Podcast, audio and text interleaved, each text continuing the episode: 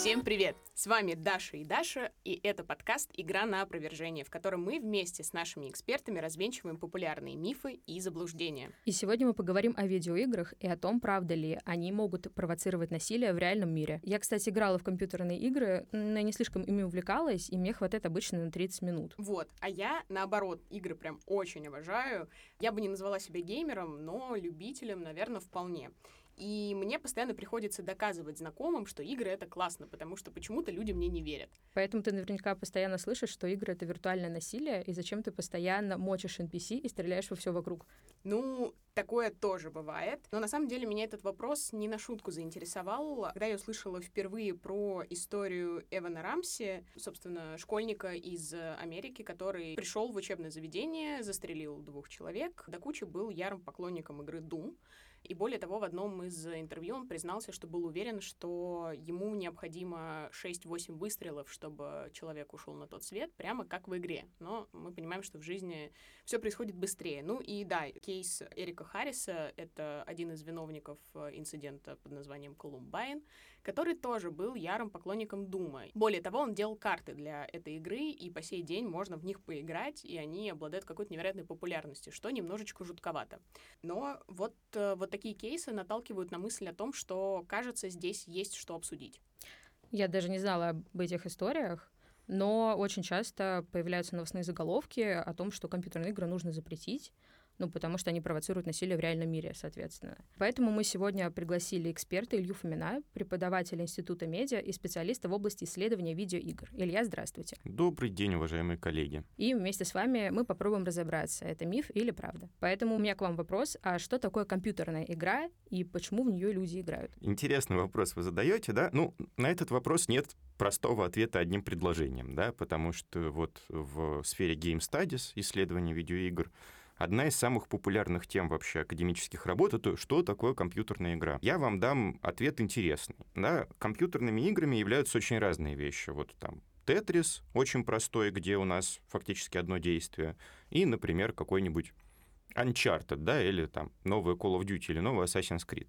Да, поэтому определить видеоигры одним предложением, кроме как игровая деятельность да, в цифровом виде, практически невозможно. Есть такая штука, как метаонтология видеоигр, да, то есть у нас есть очень много характеристик, которыми видеоигры могут являться, и э, мы можем разным видеоиграм приписывать разные из этих характеристик. Да, самое простое, наверное, определение, что м, компьютерная игра — это необязательная деятельность, которая приносит удовольствие, в которой есть измеримый некоторый результат. Человек эмоционально привязан к этому результату, да, то есть ему хочется, например, победить, а, и при этом все это проходит в цифровой среде. Да, вот, наверное, такое определение будет. Почему люди играют в игры? Тут вопрос да, на который, наверное, даже многие игроки не смогут сами ответить более глубоко, чем потому что это весело. Но я бы сказал, потому что видеоигры — это очень особенный медиум, да, который может предоставлять вам такие эмоции и рассказывать такие истории, которые вам не могут предоставить ни книги, ни фильмы, ни театральные постановки. Да. Поэтому люди неосознанно да, к играм э, притягиваются очень сильно. Э, я коротко скажу, что просто игры дают очень много человеческому мозгу серотонина, дофамина, да, просто за счет того, как они устроены, за счет того, как они похожи на вот естественную для человека деятельность. Я на досуге обратилась к топу игр в Стиме за 23 год и, к своему удивлению, обнаружила, что порядка половины игр так или иначе содержит в себе элемент насилия. То есть Call of Duty, Counter-Strike, э, GTA — это, ну, на мой взгляд, довольно яркие проявления наличия того или иного насильственного поведения по отношению к NPC, к, может быть, реальным игрокам, по крайней мере, их персонажам. И судя по рейтингам, люди могут безвылазно сидеть в подобных играх и уделять довольно большой пласт своего свободного времени, простите, по стрелушкам. И вот вопрос, почему игры в целом могут вызывать зависимость? Ну, смотрите, а, да, игры вообще штука такая, они могут вызывать зависимость просто потому, что игры строятся на основе некоторых циклов. Есть даже в геймерском сленге такое обозначение, как игры, которые называются еще один ход, да, когда вам хочется совершить еще один ход, потом еще один ход и потом еще один ход. К ним относятся вот в первую очередь стратегии или там, если это еще один матч, то вот соревновательные игры, как Counter-Strike там или Dota, например. Онлайн-игры притягательны по нескольким причинам. Людям нравится соревноваться друг с другом, да, э, людям нравится соревноваться друг с другом опосредованно, как э, вот болельщикам футбольным, да, которые смотрят на то, как другие люди соревнуются и тоже участвуют в соревновании. Или людям нравится соревноваться друг с другом напрямую. И вот игры дают прекрасную возможность во взрослом возрасте, да и в подростковом, да, участвовать вот в таком вот бесконечном соревновании, бесконечной попытке победить кого-то. Да, и если вы побеждаете, то вы чувствуете прилив эндорфина, вы рады, счастливы. Если вы проигрываете, вы думаете, ну, надо победить, да, вот играем до победного, еще одну. И потом эта одна игра превращается в 10, да, и вот вам аддиктивность видеоигр. Кроме того, на когнитивном уровне процесс игры немножко влияет на наше восприятие времени. В первую очередь потому, что время в игре течет зачастую не так, как время в жизни, да. Например, в играх с открытым миром, а, где есть цикл дня и ночи, он очень быстрый зачастую, да. И это сбивает наш вот внутренний ритм, наше внутреннее понимание времени. То есть вы вот знаете, что если у человека, который играл там последние пять часов спросить, а, а сколько ты провел времени за компьютером, он скажет, ну, часик я вот посидел, да. Тут вот именно из-за такого вот диссонанса, который возникает между содержанием видеоигры и тем, что у нас вокруг. Все вот вместе э, дает такой эффект аддиктивный. Ну, не то чтобы вот игры прям вызывают зависимость, как там лудомания, хотя они могут вызывать зависимость, если там у человека дофаминовые центры начинают неправильно работать. В большинстве своем просто людям весело играть в игры, вот так же, как там людям, не играющим в игры, весело смотреть сезон Netflix сериала за ночь, да, а, вот, потому что там эффект тот же самый. Ну вот еще одну серию посмотрю и все, и спать. А вот если все-таки задавать вопрос про социальные симуляторы, например, игры The Sims, то есть по сути они же не несут себе никакой агрессивной подоплеки, но люди все равно к ним привязываются. То есть, а это с чем может быть связано? Да, но тут вот как раз э, в Sims и в других социальных симуляторах, да, там The Rim World, Dwarf Fortress, э, Oxygen Not Included, это вот все игры про одно и то же, но немножко про разное, да? Они все вот э, как раз про такой цикл, когда вы пытаетесь построить идеальную жизнь, да, у вас получается, но вы, вам еще остается что усовершенствовать. Там, переделать эту комнату, научить своих симов новым навыкам, например, там, готовить торты. И вот вы тоже вот в этот цикл погружаетесь и проходите его заново, заново, заново, заново, пока вам не надоедает, да, то есть тут Sims просто еще предоставляет очень много разных возможностей, очень много разных действий, которые может ваш сим совершать, и поэтому вот вы погружаетесь вот в этот вот игровой цикл, даже при том, что там нет насилия, нет доминирования, и вообще наверное, в очень большом проценте вот таких же аддиктивных игр э, насилия нет, да, то есть вот Animal Crossing или Stardew Valley, да, это игры там про то, что вы сажаете репку, ловите рыб, участвуете в фермерских фестивалях, но они тоже очень затягивают именно потому, что вы вот всегда знаете, что что-то можно улучшить, да, с кем-то новым можно подружиться, и из-за того, что у вас очень четкое, очень видимое поле возможностей, да, а, в отличие от реальной жизни. Вы знаете, что всего этого можете достичь, вы погружаетесь в игру и вот цикл за циклом участвуете в этом процессе. Поняла вас. А тогда все-таки вот возвращаясь к топу игр за 23 год, то есть почему все-таки большинство людей играют в игры, суть которых заложена агрессивное поведение? То есть понятно, что, видимо, пользователи, которые играют в Call of Duty и Counter-Strike, явно больше, чем тех людей, которые играют в Sims. Ну, тут вопрос на самом деле очень сложный, да, это вопрос во многом, как вам сказать, того, что геймерское поле, да, у нас э, все, кто играет в игры, это миллионы и миллионы человек на самом деле. Россия, например, третья страна по количеству игроков в Steam, а, вот, что интересно, после Китая и США, соответственно, при населении намного ниже, да. И вот, например, у нас как вот в кино есть люди, которые смотрят артхаус, есть люди, которые смотрят сериалы по НТВ, а есть люди, которые смотрят там все, что выходит на Netflix. Так и в видеоиграх, да, у нас людей, которые играют вот в какие-то сессионные игры, вот типа Counter-Strike и Call of Duty, или там PUBG, Apex Legends и так далее. Несравненно больше, чем людей, которые играют там в всякие независимые инди-игры, в э, какие-то проекты, да, э, которые больше в сторону искусства тяготеют и в сторону высказывания какого-то осмысленного в какие-то даже там приключенческие игры с сюжетами, просто потому что вот большинству игроков нужно игры использовать как и хочется игры использовать как рекреационную активность, да, то есть вот они приходят после работы, у них есть на игру очень ограниченное количество времени, за которое они не могут погрузиться в какую-нибудь очень сюжетную игру, да, типа там вышедшего в этом же году Baldur's Gate 3, который был одной из самых высоких по количеству игроков в этом году, да, проектов вышедших. У них есть очень ограниченный слот под игры, да, потому что им там еще нужно делать работу по дому, с детьми уроки, готовиться к следующему рабочему дню и так далее.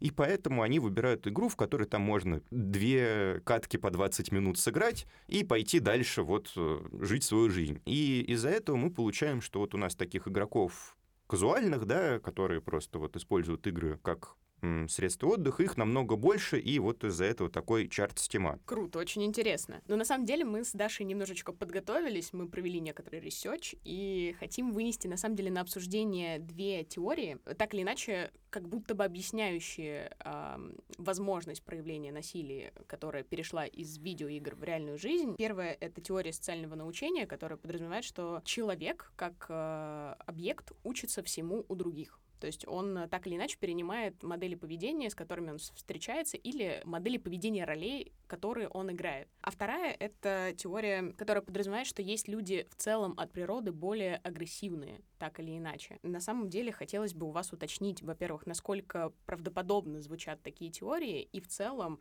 ну, на самом деле, может ли насилие в играх провоцировать насилие в жизни? Смотрите, вопрос этот очень сложный, и, наверное, он задавался вот к каждому новому медиуму, да, появляющемуся последние там лет 150, наверное. Потому что, смотрите, вот у нас, когда телевидение, да, становилось популярным, или кинематограф, к ним тоже задавали вопросы, там, а может ли жестокое кино вызывать жестокость в жизни? Как раз связано с теорией социального научения. Тут я зайду немножко издалека. Смотрите, с одной стороны, вот у исследователя видеоигр Яна Багоста есть теория, да, которая называется процедурная риторика видеоигр. Там он говорит про то, что видеоигры обладают главным средством выразительности, а именно процедурностью. Да? То есть вы что-то делаете. Процедурность — это, точнее, процедурная риторика — это способ объяснить что-то, убедить человека в чем-то через процесс, да, через то, что вот человек принимает решения, выполняет какие-то действия, даже, например, опосредованные, и его посредством этих действий игра в чем-то убеждает. Да, казалось бы, вот люди там совершают акты насилия в видеоигре, и из-за этого они становятся агрессивнее в реальной жизни. Но и Ян Богаст, и когнитивные исследователи, да, когнитивные психологи на самом деле приходят к другим выводам зачастую, что вот мы, когда, например, совершаем акты насилия в играх, зачастую мы становимся спокойнее в реальной жизни, да, потому что люди получают некоторую вот эмоциональную разрядку. Тут надо сказать, что действительно существуют люди с более высоким уровнем агрессии и люди предрасположенные расположены да, к некоторой невротической активности, скажем так. И когда они играют в игры, у них, например, что-то не получается, эта агрессия переходит действительно в реальный мир, когда там например, они начинают срываться на окружающих их людей, особенно это там у эмоционально нестабильных подростков часто проявляется, да, когда там они, я не знаю, их мама зовет есть суп, а они только что проиграли пятый матч в доту подряд, и они начинают ругаться. Но на самом деле э, такой уровень агрессии, даже если он возникает вот у психически нормальных, но не совсем эмоционально стабильных людей, он очень быстро спадает, да, то есть как только человек там на 10 минут отходит подышать от компьютера, у него уровень агрессии приходит вот в абсолютно тот же уровень, что и в обычной его жизни. Другой вопрос, что с некоторой долей вероятности, хотя это так никто и не доказал и не опроверг, у вот нестабильных людей, у которых есть психические расстройства, да, как вот в приведенных в начале подкаста примерах с стрелками из школы Колумбайн, да, у них э, эффект видеоигр оказывается сильнее на них, да, то есть они вот возможно, действительно перенимают, ну не перенимают, а вот ви- видеоигры для них скорее являются полем для сублимации, такой вот реализации насилия, которое они уже хотят реализовать в реальной жизни. Да, но если коротко подвести, нормальный человек не может э, там поиграть в Counter-Strike и потом пойти стрелять в людей в реальной жизни просто потому, что человеческая психика так не работает, и все-таки у нас достаточно ощутимо разделяется жизнь как бы реальная и жизнь цифровая, просто потому что человеческий мозг очень эффективно отделяет вот все, что на экране, от всего, что за экраном. Да? Это, в, опять же, в Game Studies называется магический круг, да, то, что происходит вот именно на экране, на игровом поле, оно находится в некотором изолированном от реальности состоянии. Немножко вернусь к процедурной риторике теперь. Да? Э, Ян Богост как раз говорит, что видеоигры во многом являются, наверное, одним из самых эффективных пацифистских медиумов, да, потому что существует очень большое количество примеров, в первую очередь японских, когда у нас видеоигры выражают очень ярко антивоенные какие-то мысли и антинасильственные. Причем иногда даже вот когда игрока заставляют совершать насилие, но при этом игрок себя чувствует от этого очень плохо, да, то есть, э, как, например, там, Дракенгард, вся серия игр на этом построена, или из более известных примеров э, The Last of Us часть 2, да, целиком построен на том, что игрок обязан совершать насилие, но при этом все произведение указывает на то, какой негативный эффект оно оказывает, да, и в итоге игрок выходит из игры более миролюбивым, чем он туда пришел. Можно я тогда в дополнение уточню, можем ли мы смотреть в целом на видеоигры как потенциальный катализатор для выражения агрессии в реальном мире, но не первопричину?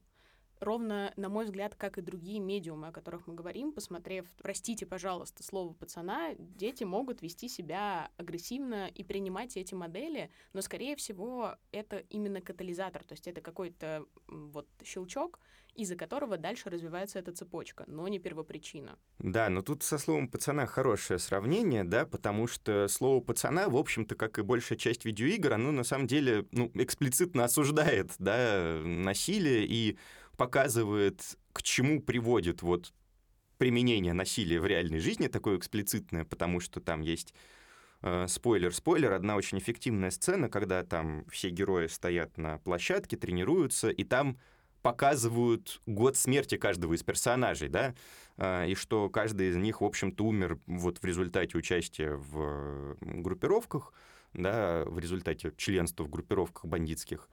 И тут, мне кажется, так же, да, то есть действительно, ну вот человек, который изначально хотел совершать насилие, увидев насилие где-то в медиа, будь то там игра, книга, фильм, он, наверное, почувствует некоторую радость и пойдет дальше совершать насилие, которое уже хотел совершать. Человек, э, который да, изначально осознает, что насильственные действия это нехорошо, да, он не пойдет совершать насилие после видеоигр.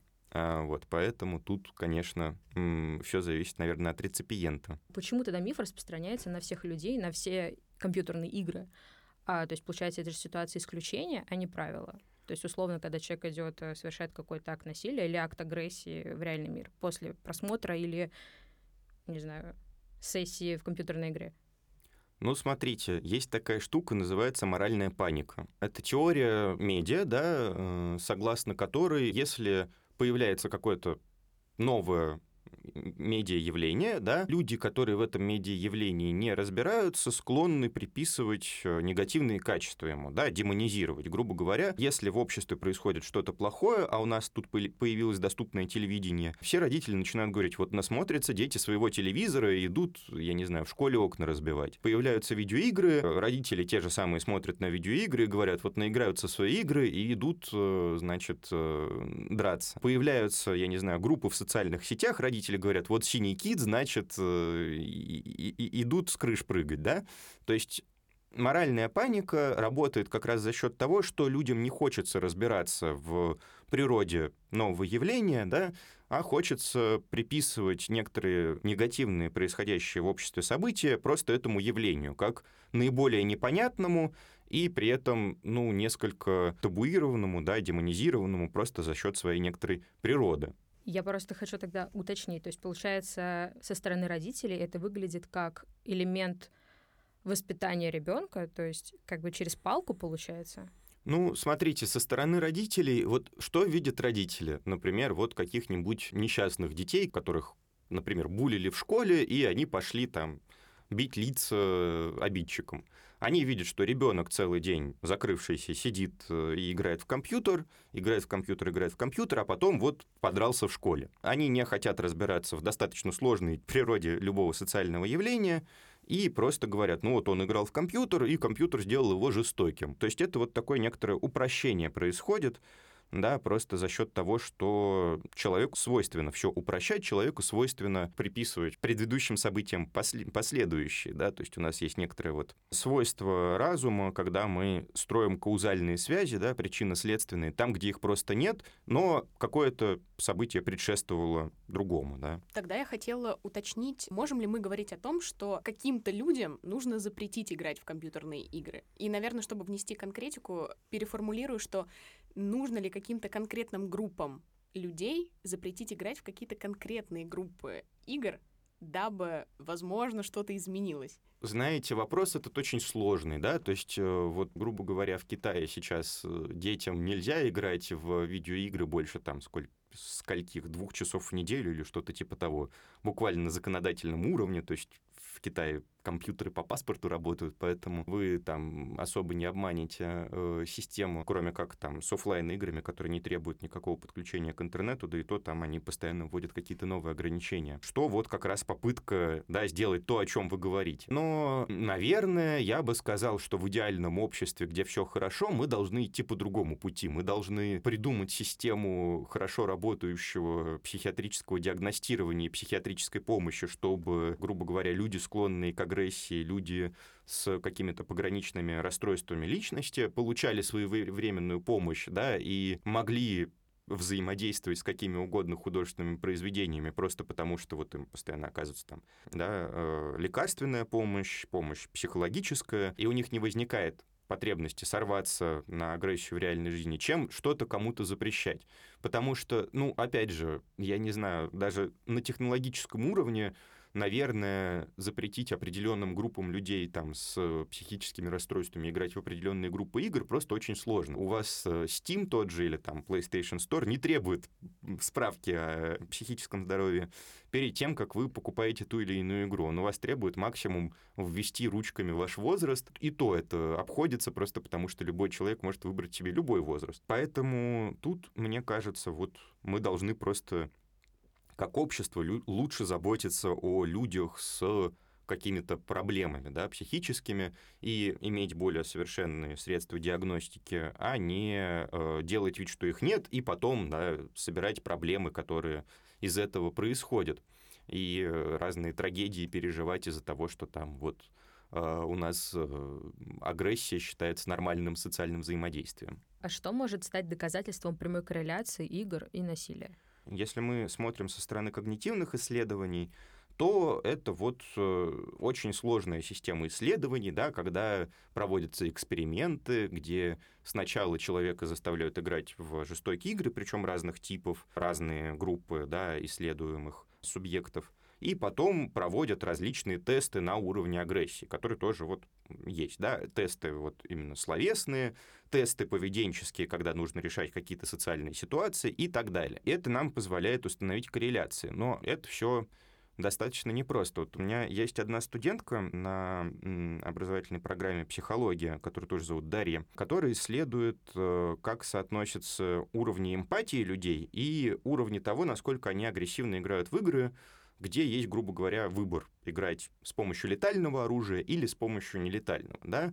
И, в общем-то, вот прошлогоднее исследование показало, что чем человек изначально эмпатичнее, тем у него меньше уровень агрессии внутри игры. Да, то есть тем чаще он выбирает жалеть всех вокруг, а не проявлять насилие. То есть я повторюсь, что уровни корреляции агрессии вызванной играми и агрессией в реальной жизни, можем установить вот с помощью таких больших когнитивных исследований. Ну или еще знаете, э, к людям подключают специальную аппаратуру, которая исследует, какие там центры мозга у них активно работают во время игры, и там исследуют, в каких случаях загораются центры агрессии, и опять же потом вот с ними проводят, например, глубинное интервью, чтобы выяснить, почему у них там была агрессия, поступил ли были человек так в реальной жизни и так далее, и так далее. Да? То есть это вот требует некоторых больших э, и количественных, и качественных исследований психологических.